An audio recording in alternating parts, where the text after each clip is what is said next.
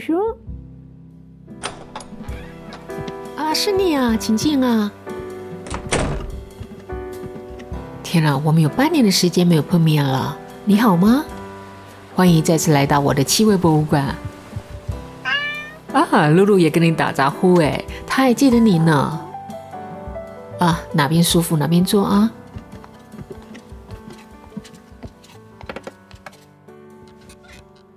谢谢你的耐心等待啊！我知道第一次我们联络的时候，你是希望听我讲香水故事的。但是之前我告诉你了，我会先讲气味，再谈香水。你知道这是为什么吗？那是因为啊，如果要成为一个真正喜欢香水的人，也就是所谓的香水达人，首先啊，要先从了解气味开始。而我从文明历史来谈气味。也是希望大家能够用一种比较轻松的方式来了解气味与我们之间的紧密关系。想想啊，如果我用实验室里头的化学术语来说香水成分，比如说，嗯，比如说 Geronio，你是不是一头雾水呢？好，那么我再说 Geronio 的中文是香叶醇，你懂吗？嗯。不管你不懂啊，我想没有多少人能够了解香叶醇是玫瑰精油的主要成分之一。那么，我们再举个例子好了，H2O 氧化氢，这是你比较耳熟能详的化学式，可是它听起来啊，哼，怎么说，冷冰冰的，不是吗？我再把 H2O 说成水，那它就大大方方的融入我们的生活里头了。好，那现在我再把没有味道的水延伸到闻起来香香的香水，比如香奈儿之水。乌啦啦，Killer Ball，这样就很美好了。我们的大脑就开始有了想象力。想想香水令人惊艳的特质哦，比如说质地、情绪、张力、和谐感。还有因为时间的长短所带来的反差，香水似乎啊有各种不同的重量和大小，重量轻的就像瘦子一样跑得比较快，所以啊，为什么分子较小的柑橘香气最早被我们闻到？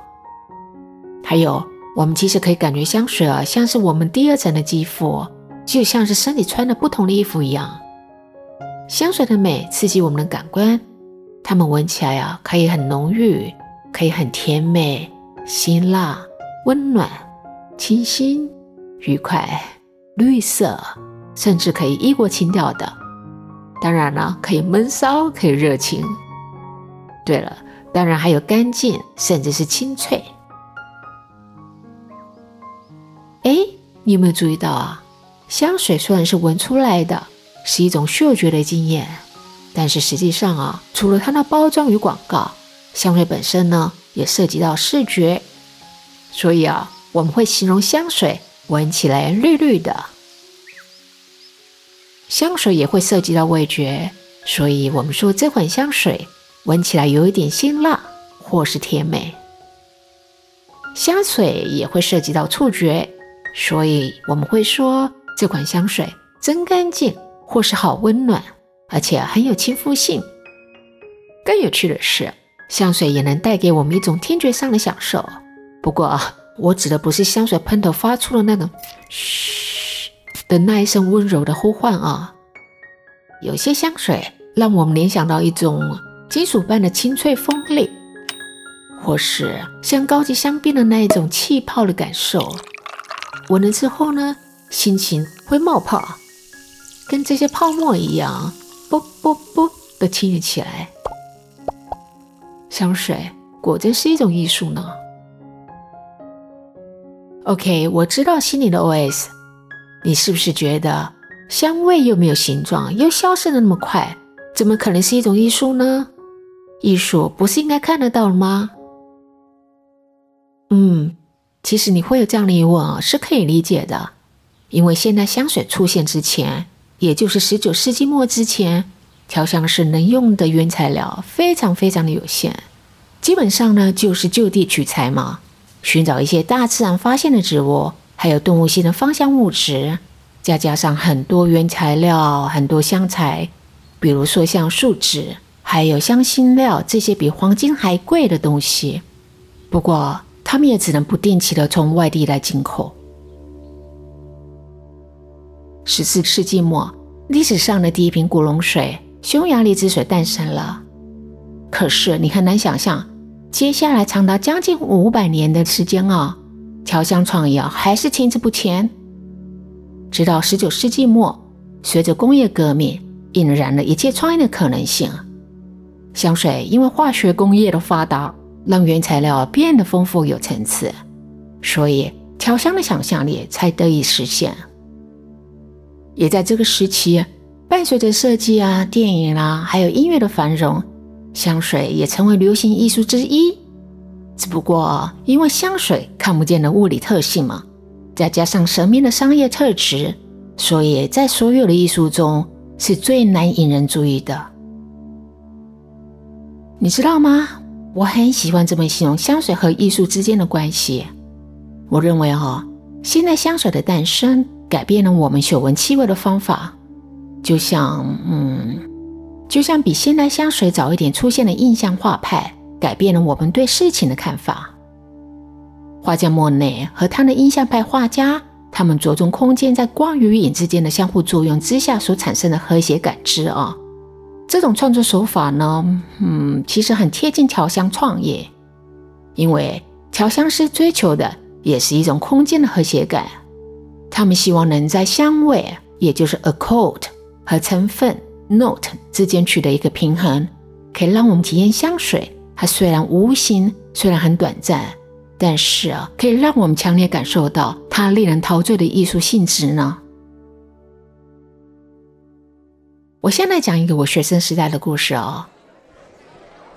我在纽约 Pratt Institute 读书的时候，上过一学期非常非常有趣的香水包装课程。我记得第一堂课，我的老师，我的教授呢，他戴着圆眼镜，留着八字胡，长相非常的斯文。他一进来啊，在讲桌上放了一瓶他个人收藏的1930年代复古版的 Chanel Number Five 八方。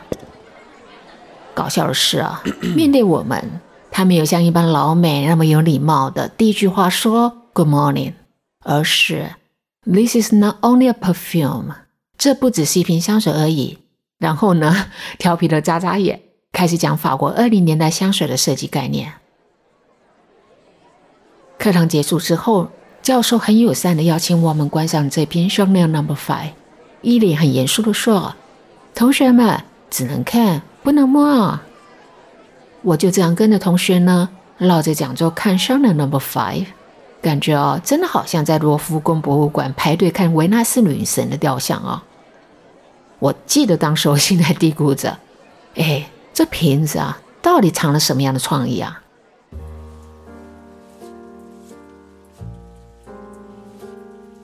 接下来呢，毕完业，受到了心里那句 OS 的激励吧。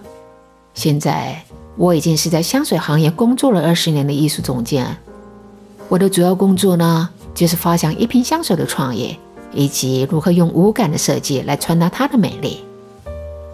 我了解，好的香水作品一定得有效的传达 communication，否则呢，它就像一幅被嗯被锁在小房间里的名画啊，再有名呢也得不到共鸣，不是吗？我记得你曾经跟我说过，你很喜欢逛美术馆，那么今天就请你抱着逛美术馆的心态，跟我一起去欣赏一瓶香水喽。哈，当然不是了，不是真的去逛美术馆了。抱歉啊，把你搞糊涂了。让我解释一下哈。我记得哦，年纪轻的时候逛美术馆啊，总是贪多不求精。我不想多花时间啊，去了解画家的生平。我以为啊，想要提高自己的眼界，多看就行了。这样很单纯的去欣赏一幅画，老实说也不是不可以。不了解作品背景，也不一定会妨碍你对美的单纯感受。但是我的经验告诉我，我觉得花心思去了解作品背景以后啊，你可以感受到更多的美，获得更深更广的综合感受。香水既然是艺术，所以欣赏香水的方法也是可以跟艺术一样的。你可以从创作者的生平、创作时代的背景，以及周遭人事物的有趣的故事，去了解香水的创意，让你欣赏它的美。接下来，我跟你说六个艺术家的创意故事。这些故事你听起来应该非常有感觉，因为它们发生在现代香水史上最重要的年代呢。哎，哦天啊，I'm so sorry，抱歉哦，忘了问你想喝什么。对了，我从巴黎的蒙帕纳斯呢买了一盒马德莲蛋糕回来，要不要尝一下？大杯红茶，好吃的不得了呢。